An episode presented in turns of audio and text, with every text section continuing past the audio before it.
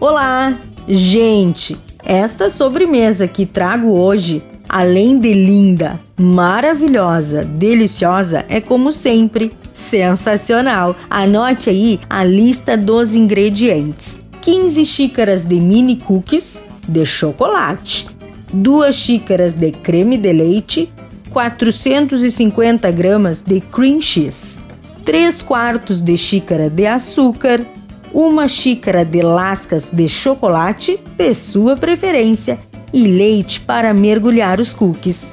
O modo de preparo: em uma tigela grande, misture duas xícaras de creme de leite com três xícaras de mini cookies de chocolate. Mergulhe e deixe descansar durante a noite. Então, Coe e reserve o creme de leite e com a batedeira bata o creme de leite reservado até que fique o ponto de chantilly. E então reserve. Misture o cream cheese com o açúcar refinado até ficar bem homogêneo. Junte o chantilly e as lascas de chocolate e forre uma tigela com plástico filme.